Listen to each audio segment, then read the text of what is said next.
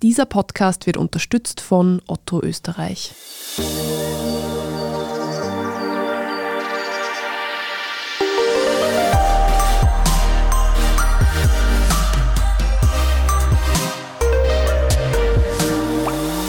Willkommen bei Besser Leben, dem Standard-Podcast zum Glücklichwerden. Ich bin Martin Schauhuber. Und ich bin Franziska Zeudel. Und Franziska, du hast mir gesagt, es geht heute um diese Uhr an deinem Handgelenk. Ja, genau. Wir schauen uns heute die digitale Selbstvermessung mit Fitness-Trackern und Smartuhren an. Martin, ich sehe jetzt bei dir am Handgelenk keine fancy Fitnessuhr. Das wundert mich ein bisschen bei so einem sportlichen Sportredakteur. Das ist lieb, aber ich habe sowas tatsächlich noch nie gehabt. Nicht einmal ausgeborgt für einen Tag. Weil ich meine Zweifel hätte. Bringt dir deine was? also ich schaue ehrlich gesagt recht oft auf meine. Allerdings geht es mir um ziemlich basic Infos. Mir ist zum Beispiel wichtig, dass ich täglich auf meine 10.000 Schritte komme. Dazu, warum diese scheinbar magische Zahl so wichtig ist, haben du und Selina ja auch schon mal einen Podcast gemacht, so wie über so ziemlich jedes andere Thema auch, kommt mir vor. Also gerade in den Lockdowns bin ich teilweise nur auf ganz wenige Schritte gekommen. Ich glaube, mein Tiefpunkt waren 300. Da bin ich dann echt nur noch zwischen Wohnzimmersofa und Kühlschrank hin und her geschlichen. Das war schrecklich. Und seither habe ich das im Blick und drehe notfalls abends noch eine Runde, wenn noch ein paar Schritte fehlen. Heute waren es bei mir übrigens schon, Moment, es waren 3000 Schritte. Naja, also dafür, dass es noch so früh ist, bin ich zufrieden. Wir nehmen der Transparenz halber, es ist gerade 10.10 Uhr. Eben. Das ist schon sehr respektabel. Aber da muss ich noch ordentlich was leisten heute, ich merke es schon.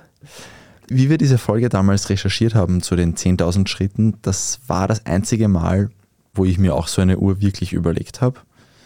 Ja, vielleicht überlegst du es dir ja nach dieser Folge auch nochmal. Also ich finde, es zahlt sich schon aus. Was ich mhm. auch gern mache, ist mir in der Früh ansehen, wie viel ich in der Nacht geschlafen habe. Das klingt ein bisschen komisch, aber bei mir waren es vergangene Nacht achteinhalb Stunden. Das sagt mir meine Uhr und damit starte ich irgendwie ganz gut in den Tag, weil ich mich so fit und ausgeschlafen fühle. Wahrscheinlich nur wegen dem Blick auf die Uhr. Ich muss sagen, mir ist der Schlaf so heilig, wie unsere treuen Hörerinnen und Hörer sicher wissen. Das ist, glaube ich, echt das eine, wo ich es nicht brauche. Obwohl, das wäre auch eins, wo ich sicher viel Genuss draus ziehe, wenn ich dann sehe. Wie gut du schläfst. Gut geschlafen Ja, habe. ja, total. Ich wäre aber auch so ein Mensch, und ich erinnere mich, wir hatten das damals in der Schlaffolge, habe ich das bei der Recherche gehört in einem anderen Podcast von einem sehr namhaften Schlafwissenschaftler es gibt mittlerweile schon ein Syndrom, wenn man sich zu viel Stress macht, wenn man Angst hat, nicht genug oder nicht gut genug zu schlafen. Es hat einen englischen Namen, ich habe ihn jetzt vergessen. Das könnte das natürlich dann auch fördern. Ja, also wir werden eh später noch dazu kommen. Ich glaube, es ist so ein bisschen Persönlichkeitssache und ich merke gerade, vielleicht ist es doch nicht so gut, wenn du dir so ein Gerät anschaffst, Martin. Aber abseits von Schritten und Schlaf, was kann man denn heute überhaupt noch alles messen? Also ich bin immer wieder überrascht, wie viel eine Uhr eigentlich über einen rausfindet. Zum Beispiel eh die Klassiker, die Herzfrequenz, die Herzfrequenzvariabilität, dazu kommen wir später nochmal.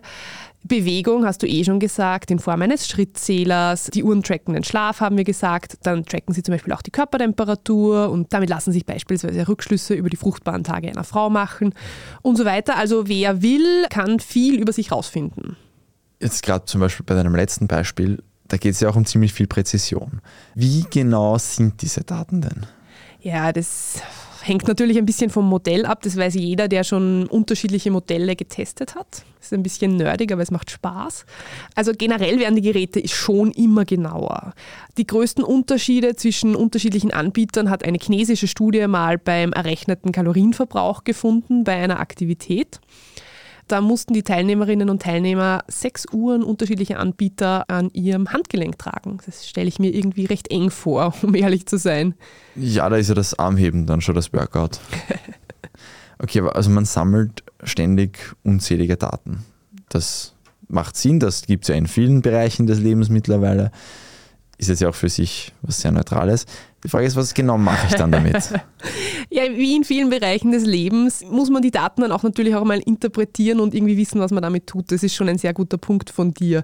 Es hängt immer von deinem Ziel ab. Also den meisten Menschen, inklusive mir, reicht es, wenn irgendwann mal ein grünes Hackerl auf der Uhr erscheint und sie wissen, dass sie sich genug bewegt haben oder dass sie gut geschlafen haben, dass sie irgendwie auf einem guten Weg sind. Ja, also das leuchtet mir auch total ein. Sowas ist extrem befriedigend. Absolut, genau. Und wichtig ist aber schon, dass man dem nicht einfach blind vertraut. Also zum Beispiel beim Schlaf Die Uhr, vereinfacht gesagt, die schaut sich an, wie viel du dich bewegst in unterschiedlichen Phasen der Nacht und schließt von dem darauf, in welcher Phase du dich befindest des Schlafes. Mhm. Und es funktioniert natürlich mal besser und mal weniger gut. Also am wichtigsten ist schon immer auch auf sich selbst zu hören und zu schauen, wie geht es mir eigentlich und wie erholt fühle ich mich in der Früh. Wobei das ist bei mir schlecht, weil ich fühle mich eigentlich nie erholt in der Früh, um ehrlich zu sein.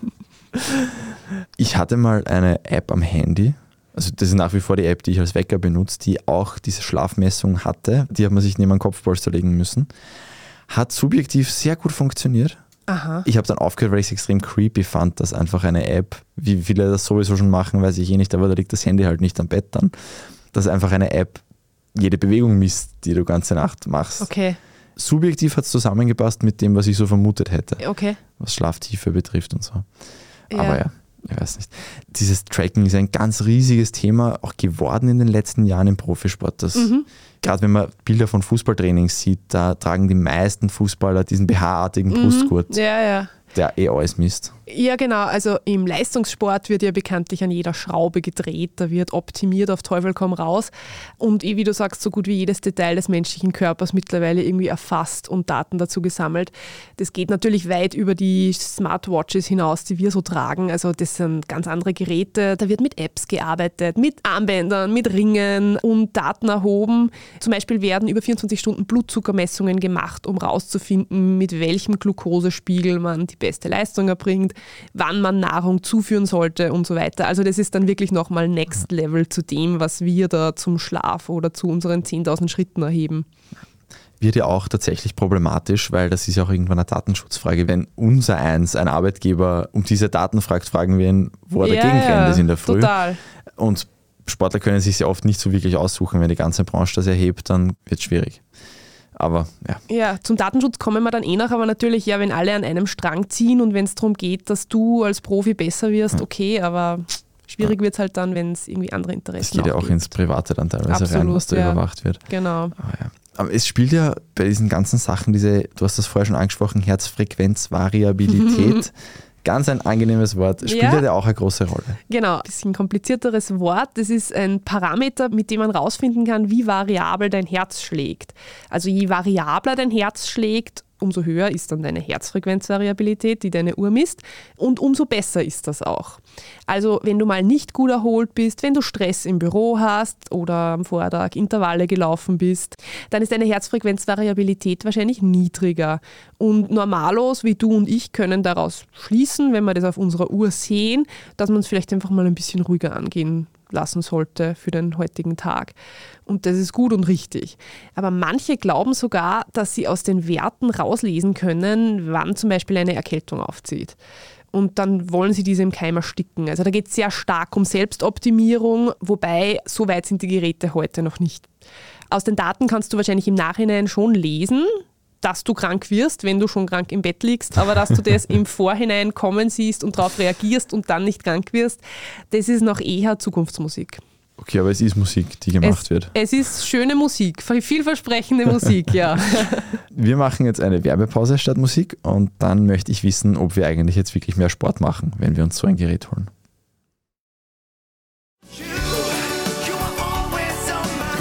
Jahre Otto und du. Danke für all die vielen bunten Momente, neuen Abenteuer und witzigen Überraschungen. Ihr macht Otto zu dem, was wir sind. Otto und du. Jetzt auf ottoversand.at. Finde ich gut. Sind diese Smartwatches oder sonstigen smarten Tracker, sind die jetzt motivierend oder eher kontraproduktiv? Also eine der großen Einschränkungen dieser Geräte ist, die meisten, die sie haben, die haben ja schon Interesse an einem gesunden Lifestyle. Die bewegen sich ja schon viel, die sind ja schon am Optimieren. Weniger Motivierte werden damit viel schwieriger erreicht. Also sinnvoll kann so eine Uhr auf jeden Fall sein. Ich habe mich über das Thema auch schon öfters mit Sportmedizinerinnen und Sportmedizinern unterhalten und die sagen, alles, was man nicht misst, kann man nicht verändern. Also der Neujahrsvorsatz, ich werde mich mehr bewegen, der ist eigentlich nicht viel wert, weil was heißt es eigentlich? Wenn du dir aber vornimmst, dass du fünfmal in der Woche 10.000 Schritte gehst, dann ist es schon sehr viel konkreter. Da hast du eine Uhr in der Hand. Oder am Handgelenk. Das ist völlig einleuchtend für mich. Weil dieser Grundgedanke des konkret und messbar machens, das ist uns auch schon sehr, sehr Mhm. oft begegnet, dass eben du musst Sachen so konkret wie möglich machen. Genau, und Studien zeigen, dass Menschen mit einem Tracker zumindest das Potenzial haben, körperlich aktiver zu sein als ohne. Das ist so ein bisschen eine No-Nah-Aussage natürlich. Also eine Studie hat zum Beispiel mal gezeigt, dass es im Schnitt 970 mehr Schritte sind pro Tag, wenn man sie trackt. 970 Schritte, das klingt jetzt nicht wahnsinnig viel, aber für Menschen, die im Alltag so gut wie nichts gehen, das könnte schon sehr relevant sein. Ich wollte gerade sagen, ist das auch nicht wenig. Eben Ja. wenn du sagst, im Lockdown Tiefpunkt hat was bei 300 Schritten, dann ist das eine Vervierfachung. Ja, da hast du natürlich recht. Und dann ist mir auch jetzt bei der Recherche noch eine Studie untergekommen mit einem für mich etwas überraschenden Ergebnis. Dafür wurden übergewichtige junge Menschen zwei Jahre lang auf Diät gesetzt und dabei durch unterschiedliche Maßnahmen unterstützt. Also zum Beispiel, die haben Motivations-SMS und Anrufe bekommen und Unterstützung eben auch bei ihrer Diät und beim Sport. Und die eine Hälfte dieser Menschen erhielt zusätzlich nach einem halben Jahr ein Wearable, um ihre Aktivität zu tracken. Und das Überraschende ist letztendlich, nach zwei Jahren haben die mit dem Tracker weniger abgenommen als die, die keinen Tracker hatten. Okay. Gibt es da eine schlüssige Erklärung dafür oder zeigt sich da einfach, dass diese Uhren in Wahrheit kein Faktor sind und viele Studien einfach schlecht designt sind? Ja, eine gute Frage ist, ich meine, die Studienautoren haben sich darüber natürlich auch so ihre Gedanken gemacht. Eine Möglichkeit wäre zum Beispiel, dass die Wearables erst nach einem halben Jahr zum Einsatz kamen und nicht von Anfang an. Möglicherweise, aber ja, so ganz klar ist es nicht. Aber Studien dazu, wie sich die Uhren langfristig auf die Besserung von chronischen Erkrankungen, wie zum Beispiel hoher Blutdruck, auswirken, die fallen insgesamt recht pessimistisch aus. Also die Uhren sind motivierend, sie stiften zu mehr Bewegung an, aber ob die Leute dann wirklich langfristig dabei bleiben oder ob die Teile dann irgendwann wieder irgendwo landen und nicht mehr genutzt werden, das ist eine ganz andere Geschichte. Das ist das Problem, das kennen wir mit allem, was mit einer langfristigen Verhaltensänderung zu tun hat. Das ist einfach wahnsinnig schwierig. Ja, und es geht alles über Gewohnheiten. Und Ja. ich habe das schon tausendmal gesagt, ich sage es noch einmal, Folge 4 wird auch jedes neue Jahr neu ausgespielt für den Neujahrsvorsatzler. ähm, es geht einfach anders nicht. Ja, Das ist so. Wenn man Gewohnheiten nicht ändert, ändert sich gar nichts. genau. Ich hätte bei dem Ganzen aber noch eine andere Sorge. Und zwar, ich habe es vorher schon angesprochen, dass ich mir im Hinterkopf Druck machen könnte, dass ich noch eine Leistung bringen muss. Das hatten wir auch schon bei den 10.000 Schritten, dass ich nicht weiß, wie gut es mir tut, wenn ich weiß, okay, es waren jetzt 5.300 Schritte. Und ich weiß ganzen Abend, oh, ich muss noch raus, ich muss noch meine Schritte machen. Auch wenn es dann vielleicht dazu führen wird, dass ich unterm Strich ein bisschen mehr gehen würde, was Ja. ich schon glaube, weil dieser Druck funktioniert ja auch. Ich weiß nicht, ob das eine Baustelle ist, die ich mal aufreißen will, was das Mentale betrifft. Ja, ich glaube, das zeigt ein bisschen, dass es halt auch eine Persönlichkeitssache ist, ob man durch so ein Gerät motiviert bleibt, ob man dabei bleibt oder eh wie du sagst, wenn es einen nur stresst, wir haben alle schon so viel Stress im Alltag, man muss sich das natürlich schon immer gut überlegen, ob man es sich antut, ob man es ausprobieren will, ob man auch investieren will in so ein Gerät, die sind ja auch nicht so billig. Ich kann nur aus dem persönlichen Umfeld sagen, wir haben meinen Eltern zu Weihnachten sowas geschenkt und sie vergleichen seither täglich, wer mehr Schritte gegangen ist. Und das ist so ein richtiger Wettkampf geworden, der sie beide ziemlich pusht. Und es tut ihnen gut. Also wer jetzt noch auf der Suche nach einem Last-Minute-Ostergeschenk ist, ähm, ist nicht so schlecht, finde ich. Es kommt mir auch irgendwie vor, als würde das bei älteren Leuten einfach tendenziell noch ein bisschen besser ankommen, kommt mir vor. Lustig, dass du das sagst. Ich glaube auch, weil die sind nicht so aufgewachsen in so einer digitalen Welt und die haben die totale Freude daran, sich da durchzuklicken und sind fasziniert davon und ja, keine Ahnung. Ich glaube, es ist eher nur eine subjektive Beobachtung, aber ich teile sie mit dir. Wir haben schon vorher ganz kurz drüber gesprochen, wie schaut denn die Zukunft aus dieser Geräte? Wo soll das alles noch hinführen? Also ursprünglich waren die Uhren ja was für Läuferinnen und Läufer. Dann wurden sie irgendwie in den letzten Jahren auch zu einem Lifestyle-Produkt. Jeder, der was auf sich hält, hat so eine Apple Watch am Handgelenk. Mittlerweile können die Geräte tatsächlich medizinisch relevante Daten lesen. Also neuere Apple-Uhren können recht verlässliche EKGs anfertigen. Das finde ich schon, ehrlich gesagt, sensationell. Ich kenne auch Ärzte, die Patientinnen und Patienten mit Herzproblemen wirklich dazu raten, sich eine Apple Watch zu kaufen, wenn sie sich die halt leisten können, weil billig sind die ja nicht. Also in Zukunft könnte es echt so sein, dass einen die Uhr informiert, bevor man überhaupt krank wird und gleich Behandlungstipps serviert oder dass einen gleich der Arzt anruft, der mit der Watch vernetzt ist. Ich weiß es nicht. Brave New World. Das ist schon ein bisschen spooky, wenn ich mir denke, dass da jetzt irgendein, sei es Apple, sei es Samsung, sei es noch wer anderer, und es ist ja nicht nur ein Hersteller, meistens gibt es da noch ein paar Schnittstellen, wo auch vielleicht Daten ausgelesen werden können. wenn da irgendjemand diese diversen, doch relativ persönlichen Daten hat. Wie schaut es da aus mit Datenschutz? Also diese Bedenken sind natürlich berechtigt. Die Geräte sammeln extrem sensible Daten von dir. Das muss man schon ganz klar so festhalten. Ich habe gerade vorher noch mit unserem Webredakteur Andreas Boschowski drüber geredet und der hat gesagt, dass Apple in puncto Datenschutz da noch am vertrauenswürdigsten mhm. ist. Das ist nämlich auch klar, die Sache mit dem Datenschutz nehmen natürlich unterschiedliche Anbieter unterschiedlich genau. Das sollte man vor dem Kauf echt recherchieren und sich auch genau überlegen, welche Daten man über sich hergibt. Also man muss ja nicht unbedingt seinen echten Namen und seine Standard-E-Mail-Adresse hergeben, wenn man sich registriert. Und man sollte sich natürlich auch überlegen, wo man die Daten dann noch so hochlädt und teilt. Also nur ein Beispiel. Ich finde es motivierend und ich mache es auch, aber man kann natürlich schon hinterfragen, ob man den täglichen Lauf auf irgendeiner Laufplattform auch noch teilen muss, wenn man bezüglich Datenschutz Bedenken hat. Gibt es noch irgendwelche anderen Risiken, die so ein Ding mit sich bringt? Also eine Gefahr ist schon auch, dass sich Nutzerinnen und Nutzer solcher Gadgets in falscher Sicherheit wiegen könnten, weil ihnen das Gerät vorgaukelt, dass sie eh gesunde sind und alles in bester Ordnung ist. Und umgekehrt warnen Expertinnen und Experten auch vor möglicherweise falschen Selbstdiagnosen anhand der gesammelten Daten. Also mir hat mal eine Schlafmedizinerin erzählt, dass viele anhand ihrer Schlafdaten glauben, dass etwas mit ihrem Schlaf nicht stimmt und in Wahrheit ist eh alles in bester Ordnung und die Uhr ist halt einfach komisch und nicht genau und misst irgendwie einen Blödsinn. Also ich würde sagen, immer mit der Ruhe. Ich schalte meine Uhr manchmal auch untertags ganz bewusst im Büro aus für ein paar Stunden, einfach nur, weil ich es nicht brauche. Und weil ich ja im Büro eh keine nennenswerten Schritte zurücklege. Beim Heimweg wird sie dann natürlich schon wieder eingeschaltet, weil es geht ja darum, 10.000 Schritte am Tag zu gehen. Machst du da noch ab und zu so eine Woche Uhrendetox? Ich war jetzt krank und habe sie tatsächlich ausgeschaltet, weil ich gar nicht wissen wollte, wie meine Daten eigentlich ausschauen, wenn ich den ganzen Tag nur im Bett herumliege. Okay, also zusammenfassend, es kann motivieren, es kommt auch ein bisschen auf die Persönlichkeit an. Dass man es jetzt, um sein Leben zu verlängern, braucht als gesunder Mensch, da sind wir noch nicht. Könnte man aber noch eventuell hinkommen. Vielleicht. Also Wer ich weiß nicht, die wievielte Folge ist das? So in, das ist, glaube ich, 67 oder 68 Also jetzt. Folge 760 ist dann vielleicht okay. darüber wie man das Leben verlängert mit einem Tracker. Wenn unsere Overlords von Apple uns das dann erwarten. genau. Gut, es wird auch nächste Woche wieder lustig, hoffentlich. Das Thema wird sich noch zeigen.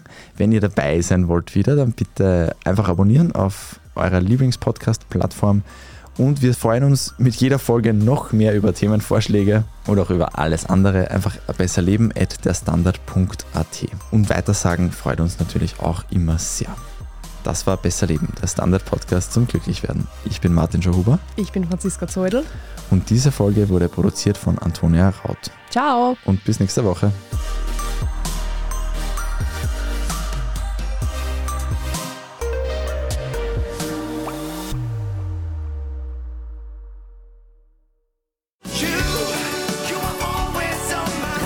Jahre Otto und du. Danke für all die vielen bunten Momente, neuen Abenteuer und witzigen Überraschungen. Ihr macht Otto zu dem, was wir sind. Otto und du. Jetzt auf ottoversand.at. Finde ich gut.